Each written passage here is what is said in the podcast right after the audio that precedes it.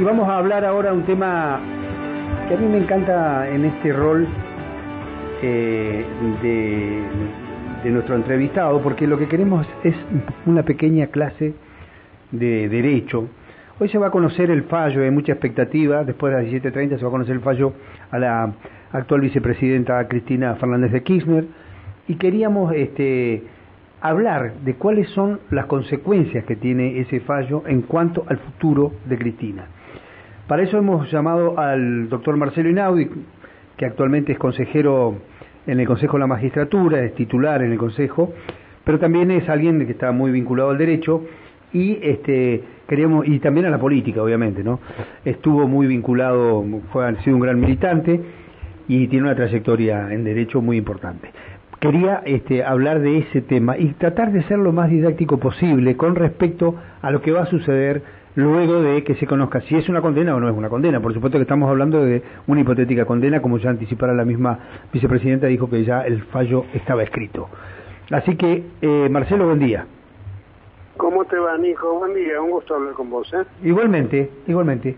Bueno, quería un poco de, echar claridad en, el sentido, en términos comunes, de qué va a pasar eh, si se conoce un fallo con una condena eh, a la, al actual vicepresidente, en qué le puede afectar, en qué puede afectar sus derechos políticos, y quería un poco charlar este, para que la gente sepa que en esta instancia no se Mira, sí.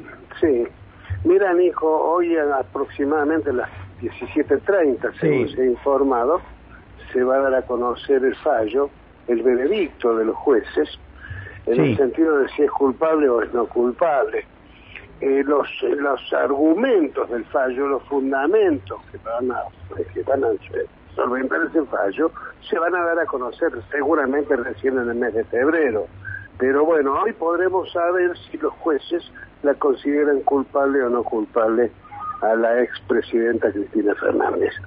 Eh, de todas formas, ese fallo, recién a partir de que se conozcan sus fundamentos, puede ser apelado, se puede interponer un recurso de casación en contra de ese fallo, ya sea por la defensa, para el caso de que sea condenada, o ya sea por los fiscales para el caso de que la sentencia sea absolutoria, y en ese caso las actuaciones se elevan a la Cámara Federal de Casación Penal, que deberá resolver en definitiva si el fallo ha sido bien dictado o mal dictado, y después queda la instancia de la Corte Suprema de Justicia de la Nación. Mientras tanto, mientras tanto, Cristina Fernández de Kirchner y los doce acólitos que la acompañan en esta causa gozan de la presunción de inocencia del que goza cualquier ciudadano y de la, que se extiende hasta que la sentencia quede firme, es decir, hasta que la propia Corte Suprema de Justicia de la Nación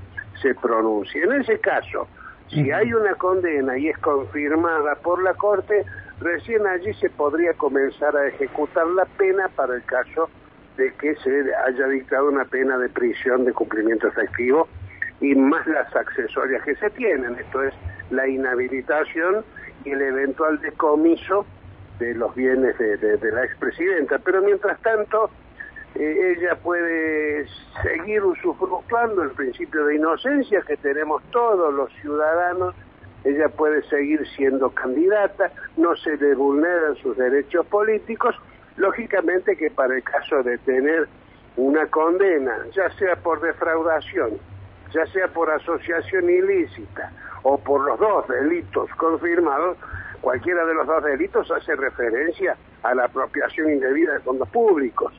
Así que ponerse un mote en la frente es bastante complicado, pero eso es harina de otro costal. Mientras tanto, la sentencia que se dicta esta tarde, para el caso de ser condenatoria, no puede ser ejecutada hasta que quede firme. Y va a quedar firme recién una vez que se pronuncie la Cámara Federal de Casación Penal y eventualmente la Corte Suprema de Justicia. que se va a llegar a esas instancias porque van a apelar todo, como corresponde.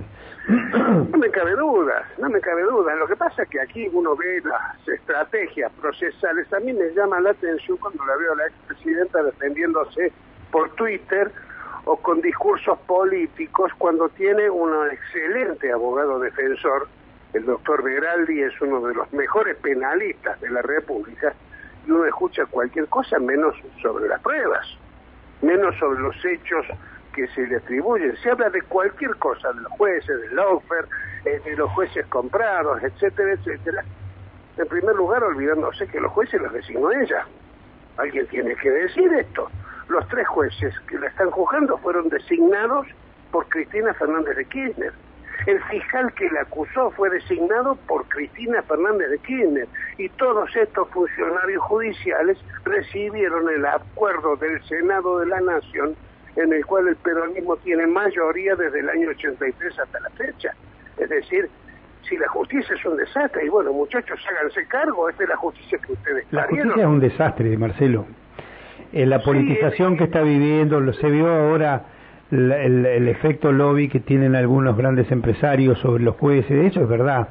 Sí, eso sí, sí, sí, sí, sí, me parece que son hechos absolutamente cuestionables, como es también cuestionable estar entrometiéndose en conversaciones privadas ajenas. Sí, sí, yo me acuerdo, mira, ahora que... Yo me acuerdo de la conversación de Cristina con Oscar Parrilli, eh, diciéndole que había que salir a apretar a los jueces, y estamos ante la misma situación.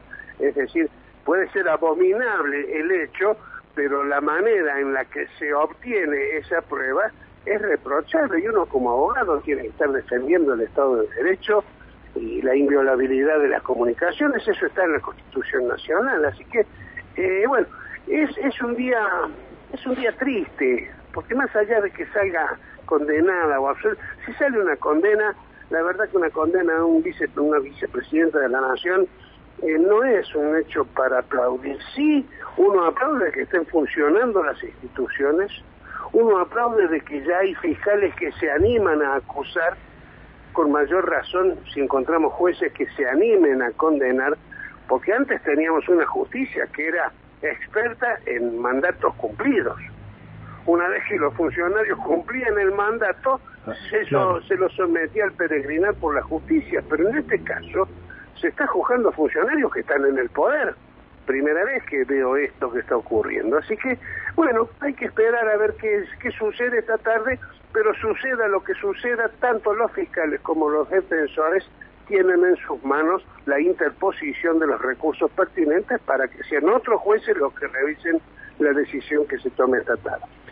Bien, quería un poco aclarar eso, porque esto, bueno, hay garantías que todavía, eh, por suerte, en la justicia y en los procedimientos están establecidos, ¿no? Hay, este, todavía quedan varias instancias y no eh, termina hoy aquí. Eh, el tema es que todos, más allá del lugar en el que estemos parados, todos tenemos que pregonar por una mejor justicia. La politización de la justicia no viene, no viene de ahora, viene de siempre.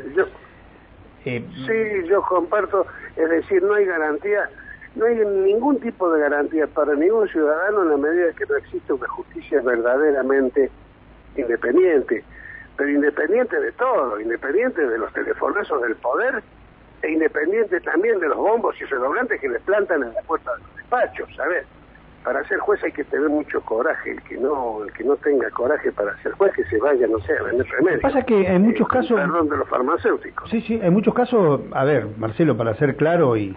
Estamos hablando casi en abstracto, porque estamos hablando de la justicia nacional, la justicia federal, yo me acuerdo en una conversación, muy pibe, ¿eh? tengo 61, tenía 25 años, en una conversación en un avión entre Alfonsín y Álvarez Guerrero, Alfonsín, este, después de la decisión del traslado a la capital, iba hablando con Álvarez Guerrero, yo todas las mañanas me levanto y cuando me afeito pienso qué cagada me van a hacer los jueces federales y así, y los hijos de mil putas los concejales de la capital. Estaba enloquecido con ese tema y todos los días dice que cuando se afeitaba se acordaba, dice, qué cagada me van a hacer los jueces federales. Y era una cosa que eh, era una charla íntima, privada entre un presidente y un gobernador. Nunca me voy a olvidar de eso. No lo entendía yo todavía, ¿eh? Ahí hay actitudes que ponen de manifiesto las conductas de unos y otros. Vos me lo mencionas a Raúl Alfonsín. Y yo me acuerdo cuando ganó Raúl Alfonsín en 1983 le ofreció la presidencia de la Corte Suprema de Justicia de la Nación a Ítalo Luder, quien había sido su rival eh, del Partido Peronista, pero corregime si me estoy equivocando. No, claro, pero bueno, eh, ahí hay una diferencia. Este pone en evidencia las concepciones distintas que después con el tiempo, bueno, empezaron a conseguir jueces que, complacientes con el poder, pero bueno, eh, hoy por hoy se está juzgando a funcionarios que están en el poder. Bien, Marcelo. Es una estrategia media rara esta cuestión de defenderse de defenderse por Twitter y qué sé yo, de atacar a los jueces cuando en todo proceso penal quienes condenan no son los jueces, sino las pruebas. Si pasamos por alto las pruebas, si no hacemos una sola referencia a las pruebas que han sido incorporadas al proceso, después no nos quejemos si tenemos una sentencia que no nos guste, pero de las sobre las pruebas no habla nadie. Y toda sentencia, te reitero, tiene que reposar sobre las pruebas que han sido incorporadas. Yo lo escuché al alegato del fiscal Luciani, quien muy prolijamente desmenuzó la causa y indicó prueba por prueba que tenía la fiscalía. Después la defensa desacreditó todas esas pruebas. Vamos a ver qué resuelven los jueces. Pero es el funcionamiento normal de las instituciones, eh, Nico. Bien, Marcelo, bueno, un gusto. ¿eh? La verdad que no me acostumbro a verte en este papel de león herbívoro, luego de haber sido abogado de la familia Carrasco, diputado, secretario de gobierno, militante. este... He sabido renegar rato largo, por la profesión y por la política. Así que en algún momento nos cruzaremos en algún asado de comentarista nomás, ya estamos fuera del protagonismo de la política. por supuesto, por supuesto. Bueno, un abrazo grande. Te ¿eh? mando un fuerte abrazo, Nico. Chao, un cariño grande. Hasta luego. Muy bien, ahí estaba Marcelo Inaudi, abogado, integrante del Consejo de la Magistratura de la provincia de Neuquén. Como les dije, tiene un pasado bien radical y bien marcado. para hablar de eh, cómo es el procedimiento que va a pasar con la sentencia que se va a leer hoy a las 17.30 eh, con respecto a la causa vialidad.